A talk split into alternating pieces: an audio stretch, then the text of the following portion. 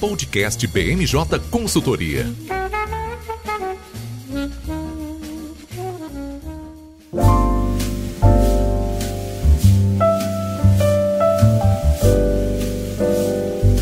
Pessoal, está começando agora mais uma edição do BMJ Podcast e, como sempre, nós trouxemos um time de especialistas para conversar aqui comigo. Estão participando dessa edição os nossos consultores Carlos Miller. Tudo bem, Carlos? Olá pessoal, tudo bem? Também aqui com a gente Gabriela Rosa. Tudo bem, Gabi?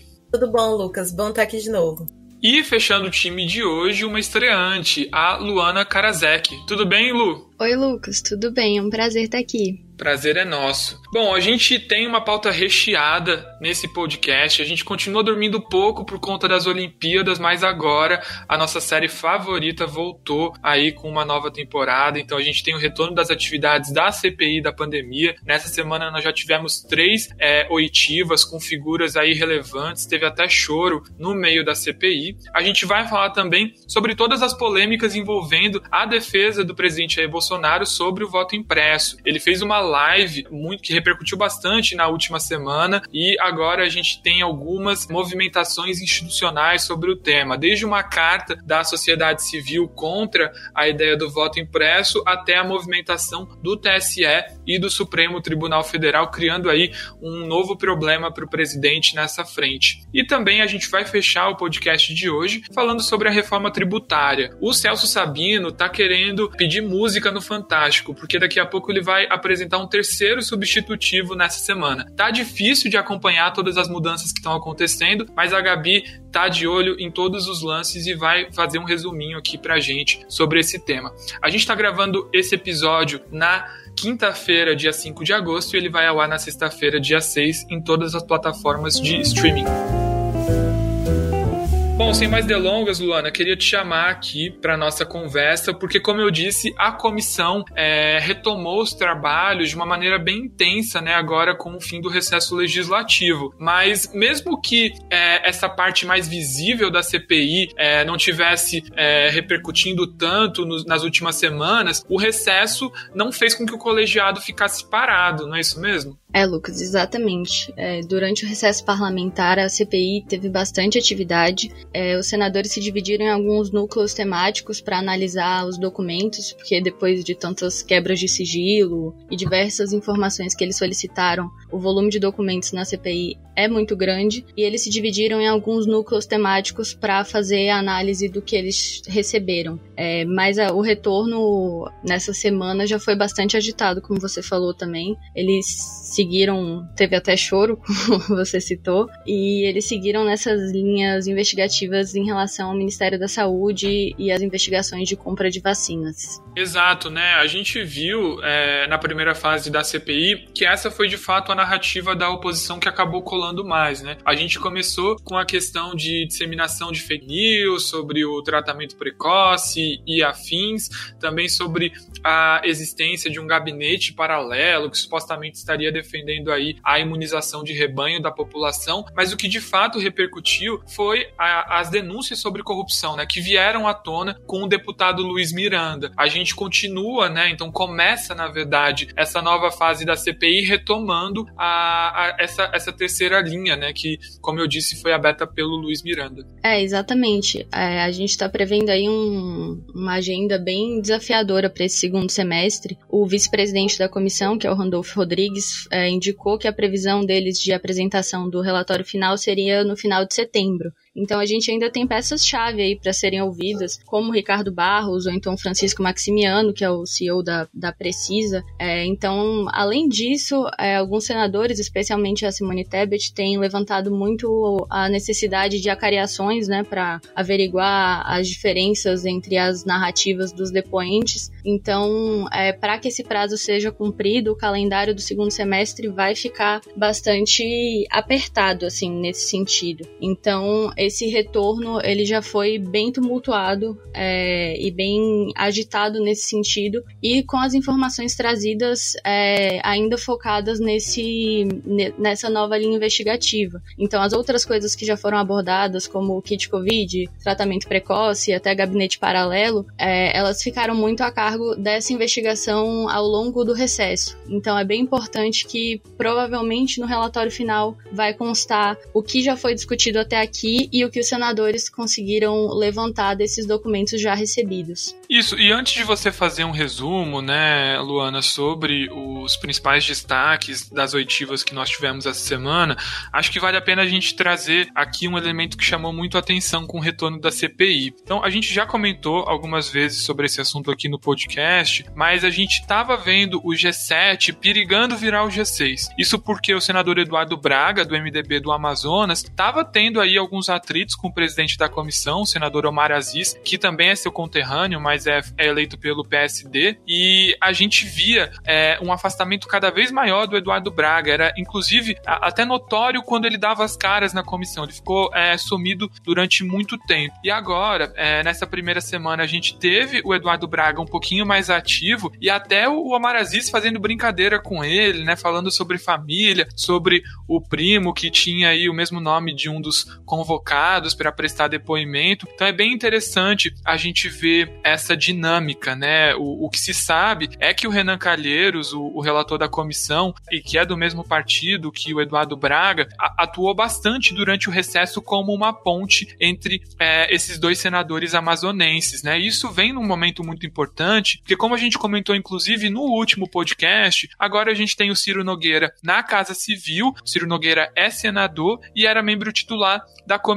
Com isso, o Luiz Heinz, que era membro, membro suplente, assume a titularidade e o Flávio Bolsonaro, filho do presidente, assume agora uma cadeira como membro é, suplente da comissão. Então a gente teve essas mudanças, mas ao que tudo indica, a ida do Ciro Nogueira para a Casa Civil é, não acabou levando o Eduardo Braga para o lado governista. A gente tem aí o G7 é, dando indícios de que continua fortalecido. É, Lucas, super importante esse ponto que você tocou agora. É importante lembrar também também os estados dos senadores e também o simbolismo do próprio Omar Aziz ali na presidência e do Eduardo Braga também, lembrando que é, Manaus teve uma das piores situações em relação ao Covid no Brasil. Então, isso é um ponto muito caro para especificamente para o presidente da comissão, mas para qualquer representante do Amazonas. Então, isso até um, um dos indícios, por exemplo, é, dessa questão é que a CPI tem uma marcação muito em cima da secretária Maíra Pinheiro, que é do Ministério da Saúde e é apontada, já foi na comissão, e é apontada como uma das responsáveis pelo aplicativo Tratkov. Então, é, a, a comissão, apesar de seguir outras linhas, esses, o que já foi discutido segue permeando é, as discussões e segue voltando, inclusive quando retorna o que foi discutido sobre o Amazonas. Então, quando voltam as discussões sobre os tópicos de é, imunização de rebanho, tratamento precoce, é um tema muito caro para os senadores amazonenses. Isso mesmo, um excelente é, ponto. E, inclusive, o governador do Amazonas, Wilson Lima, participou nessa semana da posse do Ciro Nogueira, né? Então ele tem aí uma relação próxima com o Bolsonaro e tenta é, manter essa, essa proximidade, né? Até mesmo com uma tentativa de se blindar de sofrer os efeitos da CPI do Senado também lá no nível local. Bom, Luana, como a gente já falou algumas vezes, né? Demos alguns mini spoilers. É, a CPI começou com um depoente chorando, né? E, e é, um reverendo que ninguém sabe se é reverendo, de uma Secretaria Nacional de Assuntos Humanitários que não é órgão do governo. Queria que você situasse um pouco pra gente quem é essa figura, o reverendo Hamilton que abriu os trabalhos da CPI. É, o reverendo Hamilton de Paula, ele foi citado especificamente no caso das negociações da AstraZeneca, né? São duas linhas investigativas dentro do escopo de compras no Ministério da Saúde. A gente tem a da Covaxin, que é com a intermediada pela Precisa Medicamentos, e a gente tem a da suposta AstraZeneca, que foi é, negociada é, especialmente pela Davat Medical Supply. O reverendo Hamilton apareceu nesse contexto, ele estava com o depoimento marcado para a última semana, mas por alguns problemas de agenda ele foi transferido para a semana seguinte, após o recesso, que foi essa. Os depoimentos, isso vale até para os três que aconteceram nessa semana, especificamente o de terça, que é do reverendo Hamilton, e o do Coronel Blanco, que foi o de quarta-feira. Eles são é, bastante evasivos em alguns tópicos.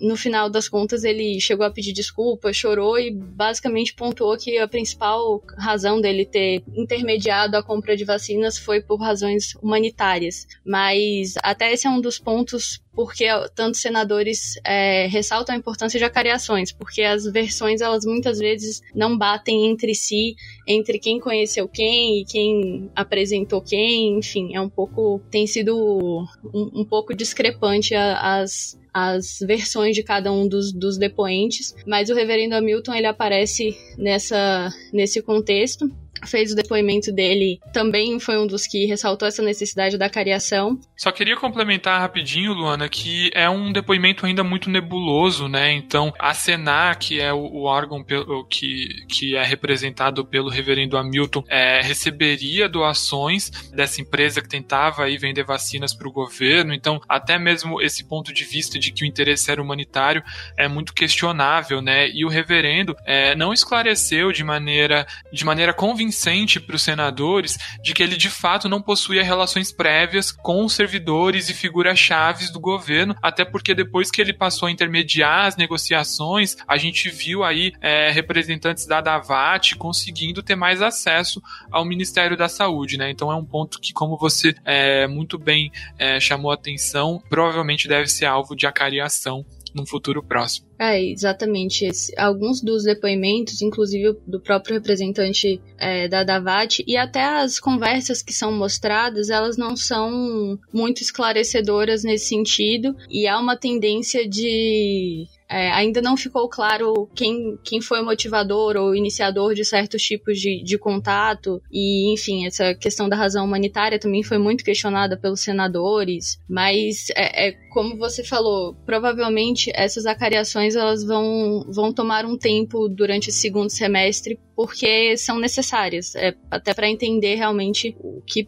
pode ter acontecido. E no caso do da, da terça-feira também foram votados alguns requerimentos, né? Que alguns requerimentos bem importantes que também deram o tom um pouco de, de para onde o colegiado vai nesse segundo semestre. Estavam em pautas alguns requerimentos, por exemplo, de quebra de sigilo da Jovem Pan ou de convocação do Braga Neto, que esses não foram deliberados, mas outros como, por exemplo, quebra de sigilo do Ricardo Barros e um requerimento solicitando o afastamento da secretária Maíra Pinheiro, que a gente já citou aqui, eles foram aprovados. Então, é, eles já dão algum direcionamento sobre a possibilidade de caminhos que, que a CPI deve, deve perseguir aí nesse segundo semestre, inclusive tratando dessas pessoas que aparecem e ninguém sabe exatamente de onde vieram e como entraram no Ministério da Saúde e como tinham tanto facilidade de trânsito lá dentro, né? Exato, né, Luana? E o Braga Neto é uma figura que está no alvo tanto da Câmara quanto do Senado, né? Então, ele era ministro da Casa Civil no início da pandemia, quando o Bolsonaro tentou tirar o protagonismo do Mandetta, ele acabou coordenando um comitê interministerial é, em relação ao enfrentamento da Covid. Então é uma figura que,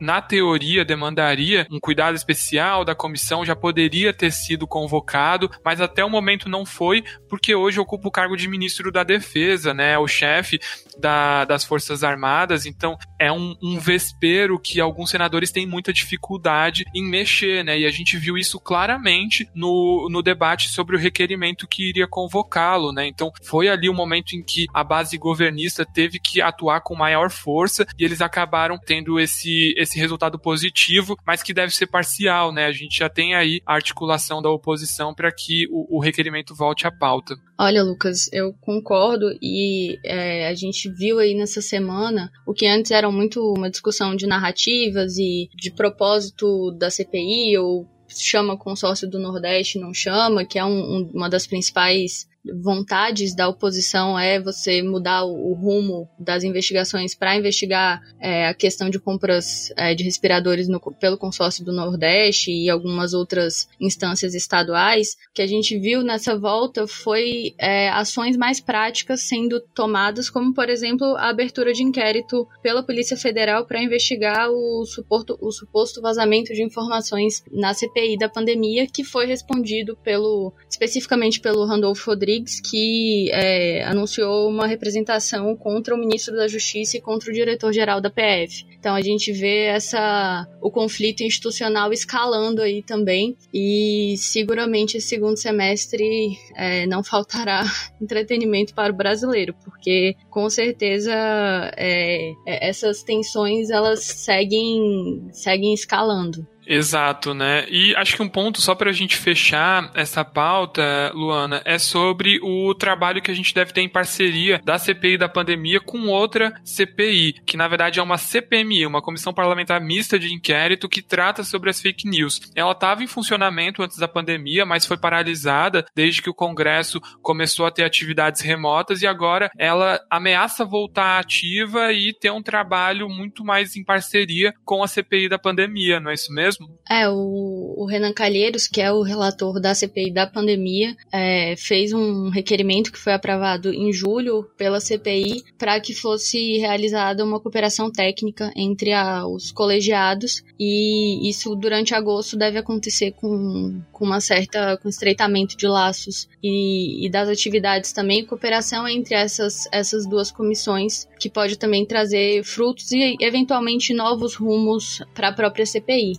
Exato. E uma CPI que vale lembrar é presidida pelo senador Ângelo Coronel, que é da Bahia e é relatada pela deputada Lídice da Mata, também baiana, duas figuras aí que podem causar problema para o governo federal. Lembrando que a Bahia é hoje o estado onde o presidente enfrenta os piores índices de, de popularidade. Então, com certeza a gente pode esperar aí uma movimentação bem ativa desse colegiado, pode é, acabar minando bastante os planos do governo governo. E aproveitando que a gente está falando sobre esse tema, queria puxar o Carlos para a nossa conversa, porque ele vai trazer aqui para a discussão um assunto que tem tudo a ver com fake news, não é, Carlos? Exatamente, Lucas. E esse nosso tema é, envolve mais uma vez o Poder Judiciário que está aí em um novo conflito com o presidente Jair Bolsonaro. É, recentemente, o presidente Bolsonaro fez uma nova live em suas redes sociais é, dizendo que havia indícios de fraude nas últimas eleições, é, voltou a contestar a segurança das urnas eletrônicas e do nosso sistema eleitoral, é, mas também disse que não tinha como comprovar esses indícios de fraudes. A velha máxima, né, Carlos, de não tenho provas, mas possuo convicções. Exatamente, não é a primeira vez. E aí, como eu estava dizendo, algum tempo depois, o Tribunal Superior Eleitoral é, decidiu converter um procedimento administrativo que havia sido aberto justamente para apurar essas supostas denúncias de políticos sobre fraude nas urnas e a falta de segurança do nosso sistema eleitoral em um inquérito administrativo. Então, o TSE é, resolveu converter esse procedimento em um inquérito administrativo. Se a gente for olhar ali a letra fria, o regimento interno dessa corte não possui previsão de tal tipo. Porém, o regimento diz que, nesses casos, aplica-se as normas é, previstas no regimento interno do STF. E aí, então, é, como no STF há previsão de abertura desse tipo de inquérito administrativo, eles é, espelharam isso e abriram esse inquérito no TSE. Paralelamente, eles também, é, no caso o ministro Luiz Roberto Barroso, presidente da corte, enviou ao Supremo Tribunal Federal, mais especificamente ao ministro Alexandre de Moraes, relator do inquérito das fake news, é, uma notícia crime é, justamente para apurar é, se o presidente Jair Bolsonaro estava divulgando fake news sobre as urnas eletrônicas. Essa notícia crime, é, digamos, foi aceita pelo ministro Alexandre de Moraes e ele então incluiu o Bolsonaro como investigado naquele inquérito das fake news. É, e por que que esse tema é muito polêmico, Lucas? Em relação à abertura do inquérito administrativo pelo TSE, primeiro não há previsão regimental, mas há previsão de que eles podem aplicar o regimento do STF STF. O problema é que é, é difícil entender de fato se o objeto desse inquérito é de fato administrativo. Eu não estou apurando, então, por exemplo, a conduta de um servidor público do TSE entendeu? Eu tô querendo aí abrir uma investigação quase penal contra o presidente. Então, os apoiadores da, do, do governo têm levantado essa questão, que o objeto desse inquérito não está no campo administrativo e por isso a corte não poderia abri-lo de ofício. E é... esse é um ponto que é trazido não só pelo, pelos apoiadores do governo, né? Tem Exatamente. vários juristas que têm levantado essa lebre que a gente já tem alguns inquéritos que estão sendo levantados sem uma devida previsão legal, né? Se a gente for pensar o regi utilizar o regimento do Supremo para aplicar esse inquérito administrativo no TSE já seria uma uma via tecnicamente imprópria, porque o regimento interno do Supremo Tribunal também prevê uma circunstância específica de investigação relacionada à circunstância do tribunal. Então, os inquéritos investigados iniciados pelo próprio tribunal teria que ser específico para questões envolvendo seus membros e seus funcionários, né? Então, uma expansão para outros membros aí da Praça dos Três Poderes é necessariamente polêmica. O que chega a ser no mínimo irônico, né? Porque se a gente parar para pensar, é, tanto o objetivo do inquérito das fake news quanto esse novo tem a ver com ameaças às instituições democráticas feita, feitas pelo presidente ou por seus apoiadores. E aí, como é que o STF responde responde a isso por vias não democráticas, né, ou não a, a, as mais consensuais. Então é, é, é, bem curioso a gente observar isso, né, porque está muito em pauta o enfraquecimento das instituições democráticas e aí a gente vê as instituições dando respostas que fogem muito do regramento institucional que a gente já possui, né? Perfeito, assim, é, é uma coisa interessante trazer esse ponto, Lucas, porque independente da postura de um está correta, do, do outro está errada, fato é que hoje as instituições estão sensíveis. A posição do STF está sendo questionada constantemente, não só o, STF, mas todo o Poder Judiciário, e o governo, por sua vez, está sob o escrutínio do Poder Judiciário. Ambas instituições estão num, andando uma corda bamba e o importante é que nesse momento eles não deem motivos, né, para serem questionados e até mesmo é, correrem risco de serem ameaçados. Só que nenhuma das duas posturas pode ser considerada isenta de questionamento. É, e não é realmente, como a gente falou, a primeira vez que isso acontece está quase se, to se, tornando recorrente, né? Porque o inquérito das fake news, aquele aberto no ano passado, foi a mesma coisa, né? Na, nesse caso, seria a apuração penal, então, é, para que o STF determinasse a abertura de um inquérito, o Ministério Público, que é o, o titular da ação penal pública, deveria provocá-lo e aí sim haver abertura. Aquela época o Toffoli, de ofício, decidiu abrir um inquérito à revelia do Ministério Público e, de início, também não incluiu ele nesse processo de apuração, que foi extremamente contestado. E agora, no TSE, ainda que fosse algo em tese menos polêmico, porque era para ser um inquérito administrativo, o objeto desse inquérito não é exatamente administrativo. E se a gente for olhar o objeto desse inquérito, o ideal também, de fato, era que o titular da ação penal fosse é, é, incluído. O ideal é que o Ministério Público tivesse sido incluído, é, e aí está o problema, né? O, os tribunais reagindo de forma institucional e abrindo de ofício esse tipo de inquérito que não constaria em tese de suas respectivas prerrogativas.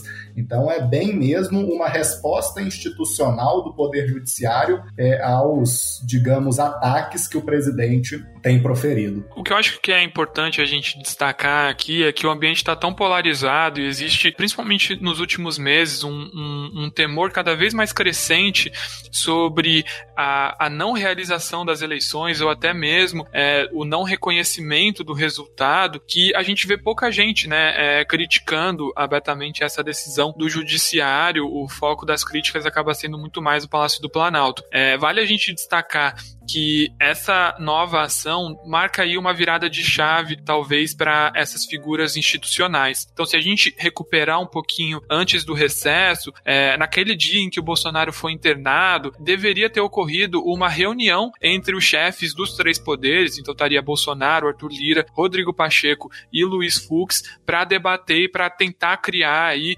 alguma dinâmica que não voltasse, né, que não fizesse com que o presidente voltasse a defender o voto impresso. Essa reunião não foi realizada naquele momento por questões de saúde do presidente da República e agora parece muito improvável que ela seja re é, realizada, né? A gente já está vendo alguns ministros do STF é, se posicionarem contra isso, então a gente não vê mais o Fux puxando essa bandeira, né? É, exatamente, Lucas. E só mais uma coisa, eu acho que aí dá pra gente fechar esse tema do, do inquérito das fake news e também do TSE.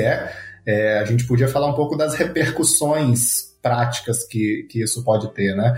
É, no caso do TSE, talvez o mais perigoso seja justamente o impacto político de imagem. Né? Se eventualmente esse inquérito, essas investigações é, conseguirem agregar provas, isso pode depois ser repassado ao Ministério Público Eleitoral ou os próprios partidos de oposição podem é, contestar a, a chapa, podem impugnar a chapa do Bolsonaro nas próximas eleições. E tudo indica que a oposição deve se utilizar das eventuais provas coletadas agora nesse inquérito para isso. E no caso do, do inquérito das fake news do STF, também há um perigo, porque antes o Bolsonaro não estava sendo investigado. Você tinha alguns apoiadores, como a Carla Zambelli, Daniel Silveira, e alguns outros acusados de propagar fake news, mas agora o Bolsonaro também no, está no âmbito desse inquérito, né? E eventualmente, após a conclusão dele, o Ministério Público também poderá vir a apresentar uma denúncia. No caso do presidente da República, a denúncia precisa ser referendada pelo Congresso, que ele ainda é presidente, mas de qualquer forma não deixa de ser um risco reputacional e de imagem para ele. Exato, né? E ainda parece ser um resultado extremo, então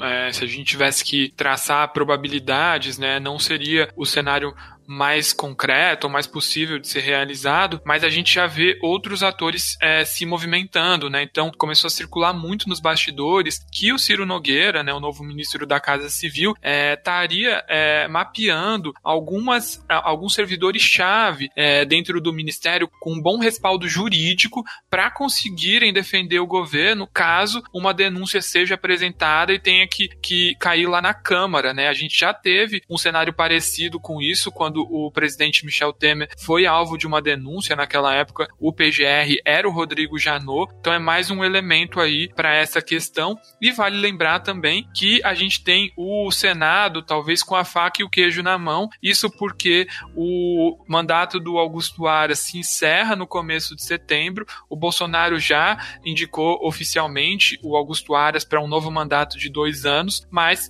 cabe aos senadores da CCJ e posteriormente a todo o plenário do Senado referendar ou não essa indicação. E aí, Lucas, é, talvez até venha um, um aditivo contratual aí com Aras, né? Ele para continuar no cargo, certamente não poderá enviar a denúncia é, enquanto procurador-geral eleitoral, né? Ele é o chefe do Ministério Público Eleitoral também, no caso de uma eventual apuração, que uma eventual apuração do TSE confirme crimes, e também é, deve é, não poder apresentar aí é, eventuais denúncias criminais relacionadas às apurações que vierem do, do inquérito que corre no STF. É, e é interessante porque, assim, uma vez que o procurador é reconduzido oficialmente para o cargo, acontece essa batina, ele não pode ser retirado. Mas até que essa votação aconteça, nada impede que o presidente retire a indicação dele de recondução, né? Então,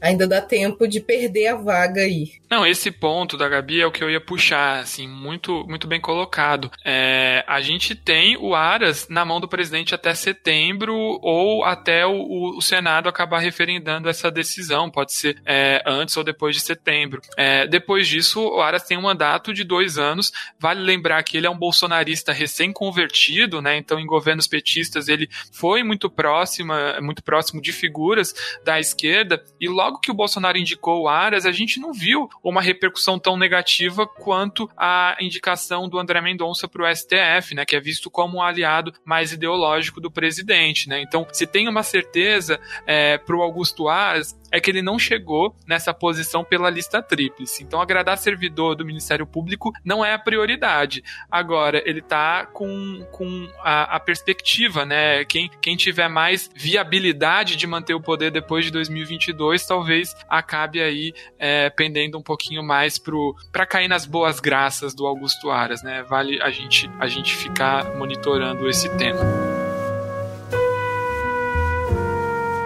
Bom, vamos avançando então, chegando para o nosso último assunto da pauta, que é a reforma tributária. Gabi, a gente não está dormindo atualmente por conta das, das, Olimpíadas, mas eu acho que você não está dormindo porque é todo dia um relatório novo para analisar, né, sobre essa reforma. Com certeza. Nem acompanhar o vôlei eu posso mais, porque eu estou acompanhando as tentativas do Celso Sabino de emplacar um texto final. É, a gente teve aí realmente a entrega de vários relatórios relatórios e uma percepção média que a gente teve a partir dos eventos que aconteceram é que ninguém está entendendo muita coisa, né? Mudou muito. Então, o meu papel aqui é até esclarecer, né? Vamos lá. O PL 2337 de 2021 é aquele que propõe a reforma tributária no imposto de renda, né? E aí um dos pontos mais importantes é justamente que acaba com a isenção dos dividendos e passa a tributar em 20%. É, desde então, foi designado o relator Celso Sabino e ele apresentou um primeiro substitutivo e a decisão dele foi não mexer nos dividendos e também alterar apenas a alíquota do imposto de renda sobre pessoa jurídica. Então a gente tem na redação atual uma alíquota de 15% e na primeira redação a gente tinha uma redução para 10%. Agora, com o primeiro substitutivo do Celso Sabino, a gente tinha uma redução de 15% para 2,5%. O problema disso é que teve uma repercussão muito negativa pelos estados, né? Os estados acabam sofrendo bastante quando a gente tem uma redução no imposto de renda, porque o nosso sistema tributário prevê todo um sistema de repasses para que os entes subnacionais, então estados e municípios, se mantenham. Então, quando o imposto tem uma redução de arrecadação, necessariamente os estados e os municípios também vão sofrer com essa redução. E isso levou uma espécie de manifestação contrária, né, principalmente pelo Concefaz, que é o Comitê dos Secretários da Fazenda, dizendo que não endossariam esse projeto. Uma crítica que foi trazida, inclusive, é que o parlamentar podia ter escolhido mexer na contribuição sobre o lucro líquido, que afeta apenas a União, mas ele escolheu mexer na alíquota do IRPJ, que afeta também os estados e municípios. Apesar do relator ter defendido diversas vezes que não teria uma redução na carga tributária, ele não conseguiu apresentar números, né? Não teve uma redução na carga, mas ele alegava que não ia ter uma redução na arrecadação. E ele não conseguiu provar que não ia ter essa redução na arrecadação, muito porque o argumento que ele utilizava para não ter redução na arrecadação é grande parte uma expectativa de aquecimento da economia, que a gente sabe no mundo pós-pandemia que não dá para contar, né? Então, e pré-pandemia, né, Gabi? O que não falta é a gente ver aí reformas que são é, elencadas como as grandes salvadoras da economia e no final das contas o efeito não chega nem próximo do esperado, né? Perfeito, né? Havia uma expectativa de que com a aprovação da reforma da Previdência a gente poderia ficar um pouco mais confortável, mas a verdade é que a gente viu que não necessariamente esse conforto veio em termos de economia, até porque a pandemia chegou com tudo. Então, é, a tentativa do Celso Sabino, num segundo substitutivo, era acenar positivamente para os estados e municípios. E aí ele colocou uma trava, né? Isso está na terceira versão. Ele colocou uma trava para redução da alíquota do IRPJ. Então, ainda mantém a ideia inicial, que é reduzir para 2,5%, mas só pode acontecer a redução para 5% no, em 2022 caso a arrecadação do ano de 2021 não seja muito inferior à de 2019. E da mesma forma, para 2,5% no ano de 2023 se a arrecadação não for muito inferior a 2019. É como se ele tivesse feito um teto dos gastos públicos aí para fins de redução da alíquota. É, o problema é o seguinte: quando a gente coloca como parâmetro a redução de uma alíquota, a arrecadação de um ano específico, a gente está desconsiderando, em primeiro lugar, que a própria arrecadação de 2020 e 2021 dificilmente vão acompanhar a arrecadação de 2019, porque foi um ano sem pandemia, então a gente não tinha esse impacto nas contas públicas. E um outro ponto é que o contribuinte fica numa insegurança jurídica profunda, porque ele não sabe qual alíquota que ele vai calcular, porque ele não vai saber como foi a arrecadação. Então ele fica à mercê de uma diretriz, um comunicado público dizendo qual vai ser a alíquota naquele momento. Então esse tipo de regra com trava fiscal é muito complicado quando a gente está falando de um cálculo de um, um débito. Além de dessa mudança na alíquota, um ponto que ele mudou também, e aí a gente pode já passar para a versão final do substitutivo para todo mundo entender o que que ficou, né? O que que está valendo agora como substitutivo final que vai ser protocolado. É, então, permanece essa trava fiscal de redução de alíquota do IRPJ. Ele não modificou o imposto de renda sobre pessoa física, então a isenção, a faixa isenta que tinha sido ampliada mantém-se em 2.500. É, outra coisa que ele não retirou foi a tributação de dividendos, que permanece com uma alíquota de 20%. Dos pontos que estão diferentes, havia na primeira redação, redação original do projeto de lei, o fim da dedutibilidade do juro sobre capital próprio. Então, para simplificar, juro sobre capital próprio é uma forma de pagar o capital dos sócios. Atualmente, na legislação, eu posso deduzir aquele valor que eu paguei de capital para os sócios do meu lucro tributado. Então, quando eu for aplicar a alíquota do imposto de renda, vai estar menor a minha base. É, na primeira redação, a redação original, previa o fim dessa dedução. Na redação final do substitutivo, agora não só ele retirou a dedutibilidade, mas ele também tirou a previsão legal do juro sobre capital próprio. Então deixa de existir. O que o relator fez foi extinguir esse JCP para não ter confusão. É, não vai deduzir, também não vai ter. Porque no fim das contas, né, Gabi, seria quase, seria quase não, uma dupla tributação, né? Você tributaria no juros de capital próprio e também no dividendo, né? Então é, é uma conta que de fato não, não fechava, né? É, foi uma preocupação que ele colocou, inclusive. Porque os juros sobre capital próprio foram criados justamente porque tinha isenção de dividendos. Então, o que a Receita fez para não perder a arrecadação? Criou esses juros e criou o adicional do imposto de renda. O certo seria, pensando apenas em recomposição do status quo, que já que a gente vai tributar dividendos de novo, então acaba com juros sobre capital próprio e acaba também com o adicional. Só que isso não aconteceu. O relator não tirou o adicional, que é cobrado imposto de renda quando passa de 20 mil reais por mês. É, outro ponto que vale destacar que chamou muita atenção é o corte generalizado de alguns benefícios, né? Então, basicamente, o relator elencou alguns setores para serem os financiadores dessa reforma tributária. Entre eles, a gente tem o setor de embarcações e aeronaves, químicos, medicamentos e também elencou alguns benefícios menores e que eram criados para todas as empresas. Só que aí um ponto importante que ele tinha colocado, né, o benefício que ele tinha cortado, era o programa de alimentação ao trabalhador, que é um benefício que a gente chama de PAT, que estava na primeira no primeiro substitutivo entregue pelo Celso Sabino, mas ele voltou atrás e resolveu retirar a, a exclusão, né, a extinção desse benefício do, do regime atual. Então a gente permanece com o PAT pela nova redação. É, o PAT, para quem não está muito familiarizado, né, é basicamente o Vale Refeição, Vale Alimentação, que é, é, concedido aos trabalhadores e é uma política pública vista como muito exitosa, né, já que quando você dá o, o dinheiro pro profissional, você não tem é, a noção se aquele, é, aquela remuneração está sendo convertida em alimentação para a família, e sim, enfim,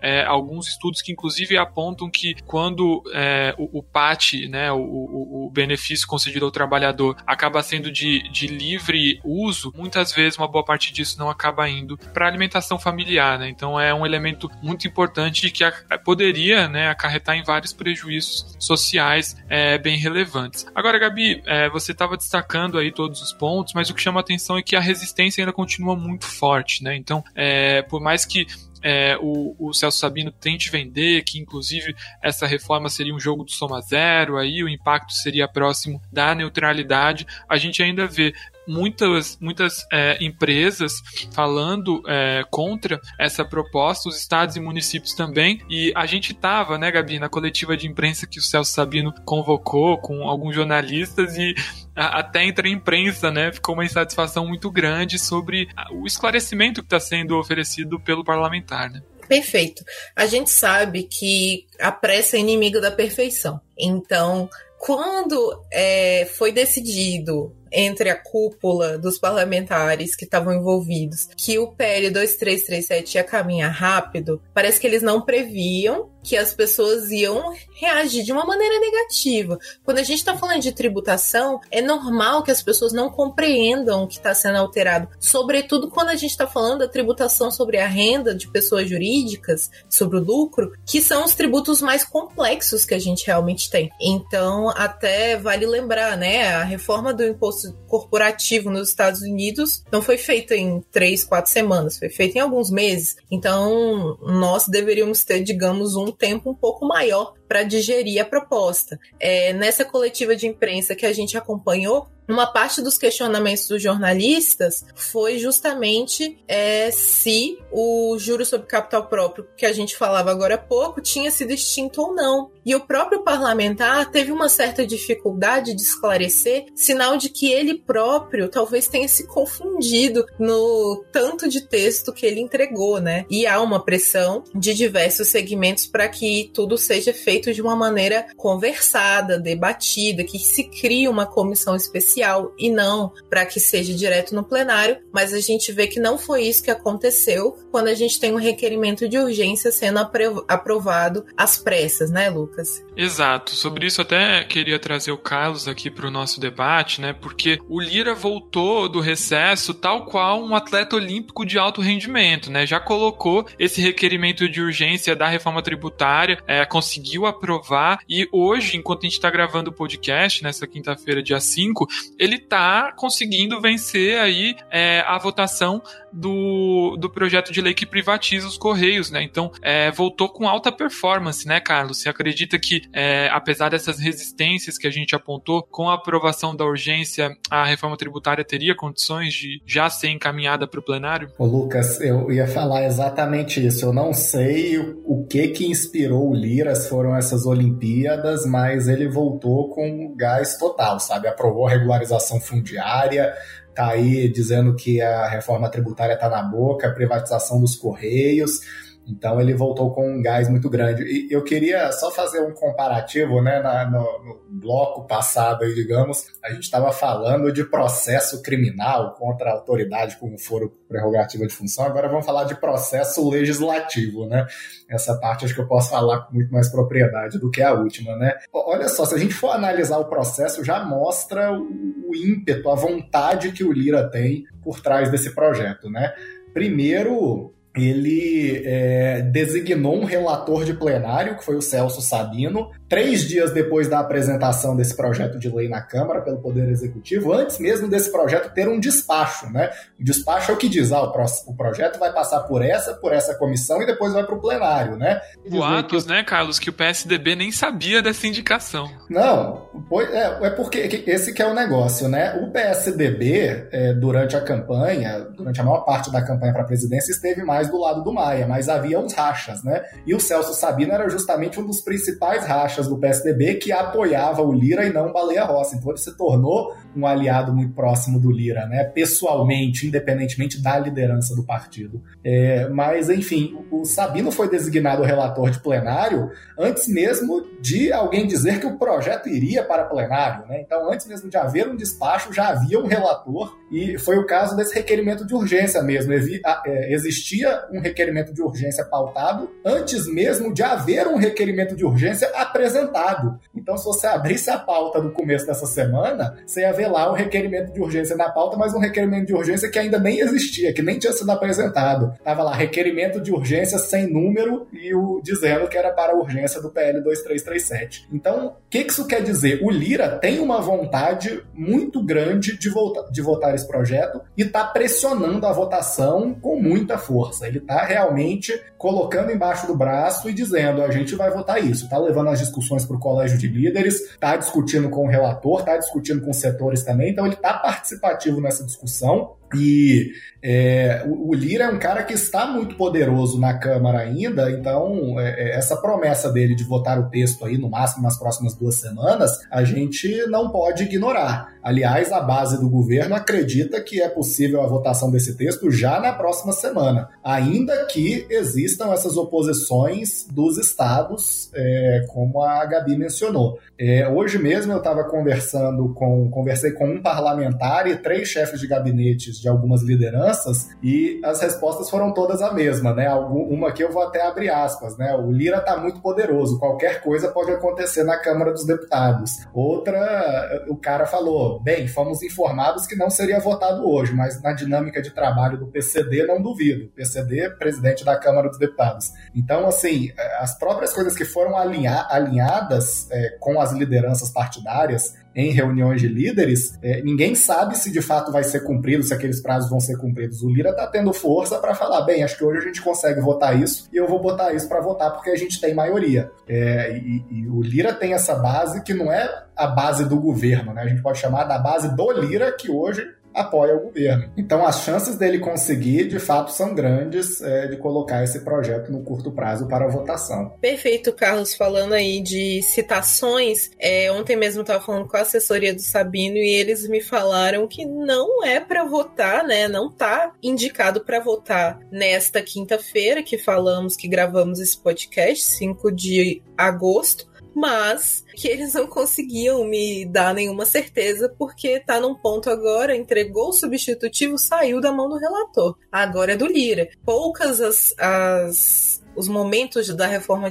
tributária a gente teve o Lira atuando tão diretamente para garantir a aprovação, né? Vale lembrar que ele conseguiu a aprovação do requerimento de urgência com uma margem muito confortável, pensando que ele colocou para votação numa maneira é, meio inesperada, né, de cima da hora. Então, assim, uma aprovação de requerimento de urgência com 278 votos é uma margem muito boa para quem coloca para votação de supetão. Gabi, Gabi, a ressalva que eu vou fazer e reforçando sua tese. É 278 votos, mas com um quórum baixo. Eu acho que estava próximo dos 400, então não tinha nem muita gente na casa. Então esse número de 278 não é considerando a presença de 503 parlamentares, é muito não, isso que, isso que eu ia falar, né? Porque o, o, o número de quem rejeitou ficou aí abaixo de 150, né? É oposição e só, ficou bem justinho só nos partidos de esquerda mesmo, que a gente já sabe que não vai votar junto com o governo. Então, para quem não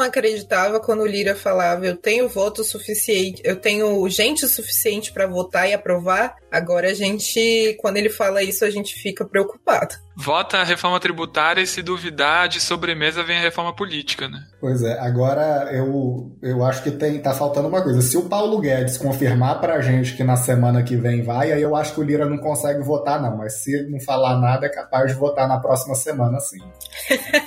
é, a gente tem esse, essa questão, né? O Ministério da Economia ele tem atuado muito próximo, né, da discussão da reforma tributária. E o problema é justamente que o Ministério da economia acaba acreditando que tem um poder de barganha maior do que realmente tem é, se a gente for comparar com quem está fazendo o meio de campo para garantir a aprovação, que é o presidente da Câmara. É, até um ponto que é, é bom a gente trazer para conversa é que, além do PL 2337, que está na iminência de ser votado na, no plenário da Câmara, a gente tem também algumas movimentações acontecendo no Senado, né? Lembrando que a reforma tributária lá na comissão mista é, quando foi encerrada, foi dividida em vários pedaços, né? Aquela coisa, pega um pedaço, eu pego outro pedaço. E um pedaço foi para a Câmara, que é a discussão de dividendos e a discussão da CBS, que está no PL 3887, e ficou para o Senado como herança a discussão que alteraria a, a tributação de estados e municípios, então o IBS ficou como herança para o Senado pela PEC 110 e o PERT, que é o parcelamento tributário né, especial, é um refis novo que viria para suavizar os débitos dos contribuintes no âmbito da pandemia, né, o PL 4728, que está na iminência de ser votado também no Senado, né, né, Carlos? É exatamente isso, Gabi. E aí volta mais uma vez naquilo que você falou do Ministério da Economia acreditar em seu próprio poder de barganha, né? É, esse projeto do PERT, ele quase foi votado ali antes do recesso, ou pelo menos foi incluído em pauta e havia uma perspectiva de votação. É um projeto que geralmente é um tipo de projeto, né, que geralmente é muito apoiado pelo Congresso, é, principalmente nesses momentos aí de, de crise. É, só que o Ministério da Economia está contra. O Ministério da Economia tem dito aí, talvez não com essas palavras, mas que é uma proposta que ajuda caloteiro e que fica colocando no inconsciente dos contribuintes de que sempre vai ser aberto um novo programa de regularização tributária para essas pessoas entrarem e conseguirem pagar suas dívidas. É, então, o Ministério da, da, Economia atuou muito nesse tema. Antes do recesso não foi votado justamente porque é, a pasta entrou na discussão do texto e é, é durante o recesso eles construíram um novo texto junto com Fernando Bezerra Coelho. Ainda não é o texto que o Ministério da Economia quer, se dependesse deles, eles deixavam um texto que fecharia mais as portas para os entrantes nesse regime, né? ou seja, restringiria a entrada de setores no PERT, é, justamente para é, é, não ter tanta gente entrando e, segundo eles, tanto caloteiro entrando, né? Então, é, eles atuaram nesse sentido. É, o Fernando Bezerra Coelho, que é o relator, apresentou o parecer hoje, quando a gente está gravando esse podcast, nesta quinta-feira, 5 de agosto, e há uma perspectiva de que esse projeto entre na pauta de hoje. Algumas lideranças estão relatando isso. No próximo podcast a gente vai poder comentar melhor. É, mas entrando ou não, o Ministério da Economia não estaria feliz se fosse votado. É, eles ainda querem mais modificações no texto, por eles o texto até ficava parado, eles já conseguiram muita coisa, mas ainda querem mais e já têm ameaçado com vetos é, caso esse projeto passe da forma que está. É, só pela sua fala, né, Carlos, a gente já consegue ver que o Pacheco não tem o mesmo poder que o Lira possui lá na Câmara, né? Então, por mais que o, o presidente da Câmara corra bastante com algumas matérias, elas podem sofrer bem bastante ressalvas, né, dentro do Senado. E voltando sobre essa questão do Ministério da Economia, só para a gente fechar esse assunto, acho que um ponto importante que também pode auxiliar aí na tramitação mais célere da reforma tributária é que para é, desespero do mercado, né, o Paulo Guedes reeditou aquelas discussões que a gente teve no ano passado sobre usar parcelamentos de precatórios para financiar o Bolsa Família. Né? Isso tira uma pressão dessa reforma que está sendo relatada pelo Celso Sabino.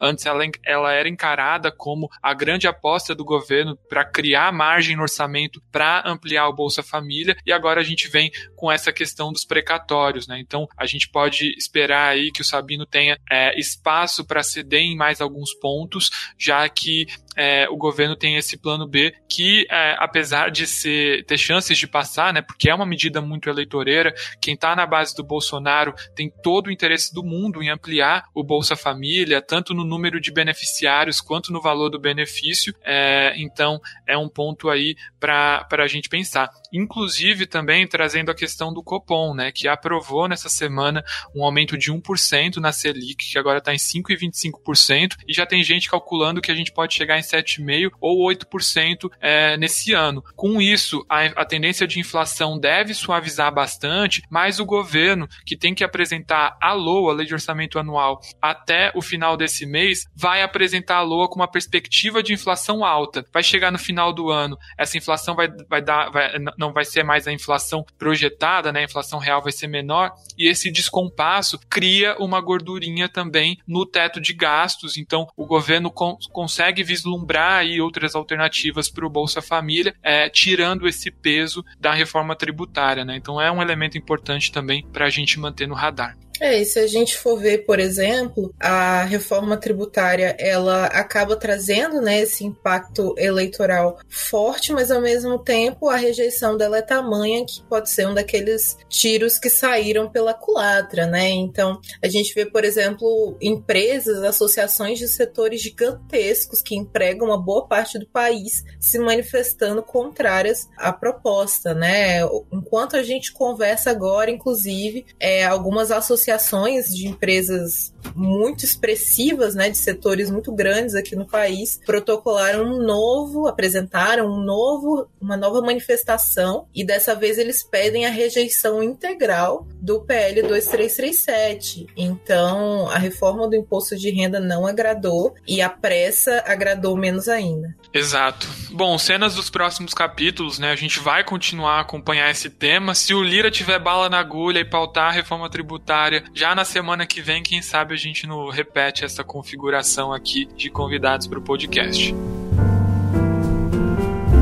Enfim, queria agradecer demais a participação do Carlos, da Gabriela e da Luana aqui comigo hoje e convidar todos vocês que ouviram o podcast até agora a seguir a BMJ nas redes sociais. Eu fico por aqui e até a próxima. Podcast BMJ Consultoria. Não deixe de acompanhar a BMJ em nosso site www.bmj.com.br e em nossas redes sociais.